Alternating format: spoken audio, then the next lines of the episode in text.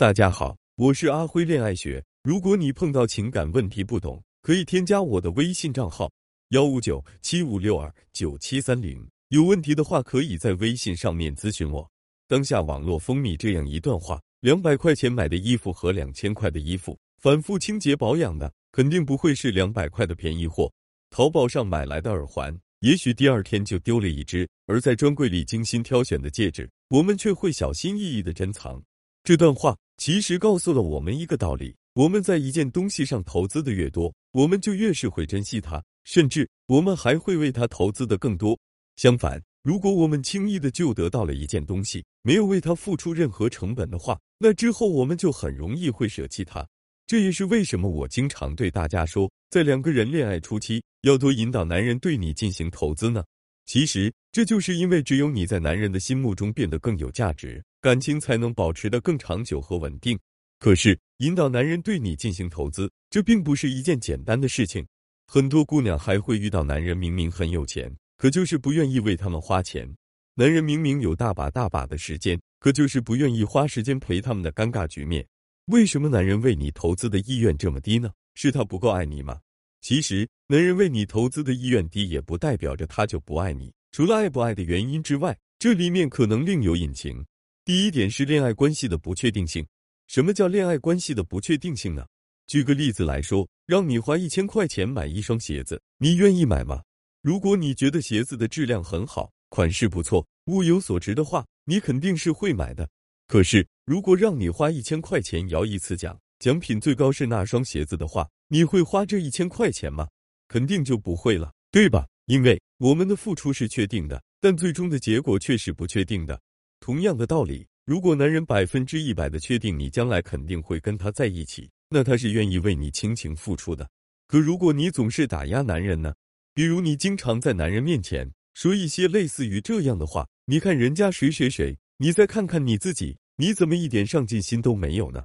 你竟然敢凶我，我真是瞎了眼了！当初才会看上你的。”虽然你说这些话并不是真的看不起男人，也不是真的想分手。只是情不自禁的抱怨一下，或者是督促男人上进而已。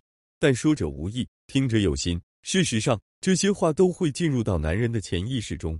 等到情绪积累到一定的程度，男人就会觉得这段关系的不确定性是很高的。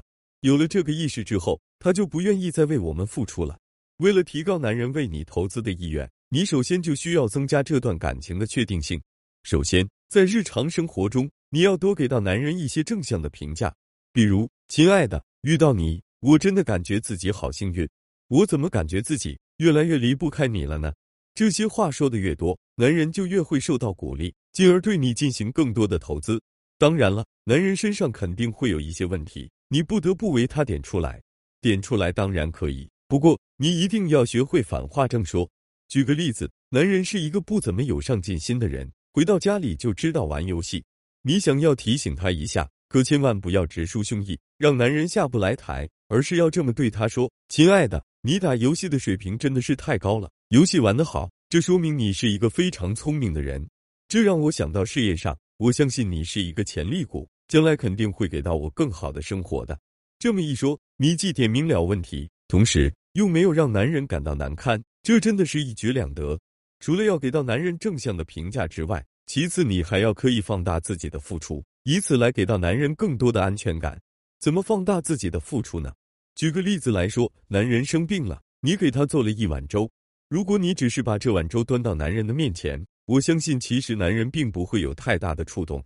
所以，当你为男人付出的时候，不单单要展现结果，更重要的是把付出过程的辛苦展示出来。比如，你可以让男人看到你为了做粥热得满头大汗的样子。如果在做粥的过程中不小心烫了一下，也可以把手上红肿的地方展示给男人看，但记得需要让男人不经意发现你的伤，直说的效果反而大打折扣。这样一来，男人就能更加深刻的体会到你对他的付出和辛苦了。不过呢，展示自身的付出和牺牲这个方法本身是一把双刃剑，如果我们把握不好其中的分寸的话，也很容易会让男人觉得我们这是在表功，从而对我们产生厌烦。第二点是，男人付出后没有得到反馈，对别人进行投资和付出，这本身是一件很辛苦的事情。而我们每个人的惯性都是付出一定要有回报，之后，我们才会有继续付出的动力。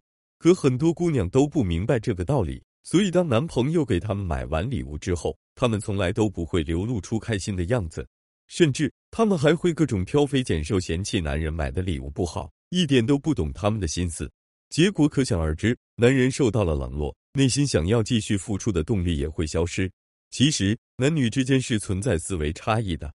男人买的礼物不符合你的心意，这其实是一件很正常的事情，千万不要因此觉得男人对你没上心。正确的做法是，即使男人没有买对礼物，你也要对他进行鼓励。比如，你给男人打电话说，下班回家的路上，如果方便的话，就买点西瓜回来。男人满口答应，可回到家之后，他却提了一袋子的桃子，自然就会问男人：“不是让你买西瓜吗？怎么买的是桃子呢？”男人就回答说：“你不是说要是方便的话就买点西瓜吗？我去的那个超市西瓜卖完了，只有桃子，另一个超市还要走很远，所以我就买了桃子呀。”听到这些话之后，你可千万不要责备男人，因为你的责备非但于事无补，下一次男人买桃子的动力也会消失。此时你应该这么对男人说：“亲爱的，你买的桃子好甜呀，你怎么能挑到这么甜的桃子呢？”不过，如果你这么好的眼光给我挑的是西瓜的话，我肯定就更开心了。这么一说，你既夸赞了男人的辛苦和眼光，同时又委婉的点出了他做的不足的地方，给到了男人提升的方向。之后，他肯定会有更多的动力来对你进行投资的。其实，除了上面这两个原因之外，男人不愿意为我们投资的原因还有很多，比如，男人不是不愿意给我们花钱。只是他不愿意为了满足我们的期待而乱花钱。另外，两个人消费观的差异也是一个重要的原因。投资是一个过程，而不是简单一句话就能得到的结果。这不符合心理学规律，也不是科学的恋爱方法。通过日常一些潜移默化让男人对你投资的方式，会比一步到位的要求更容易让对方接受。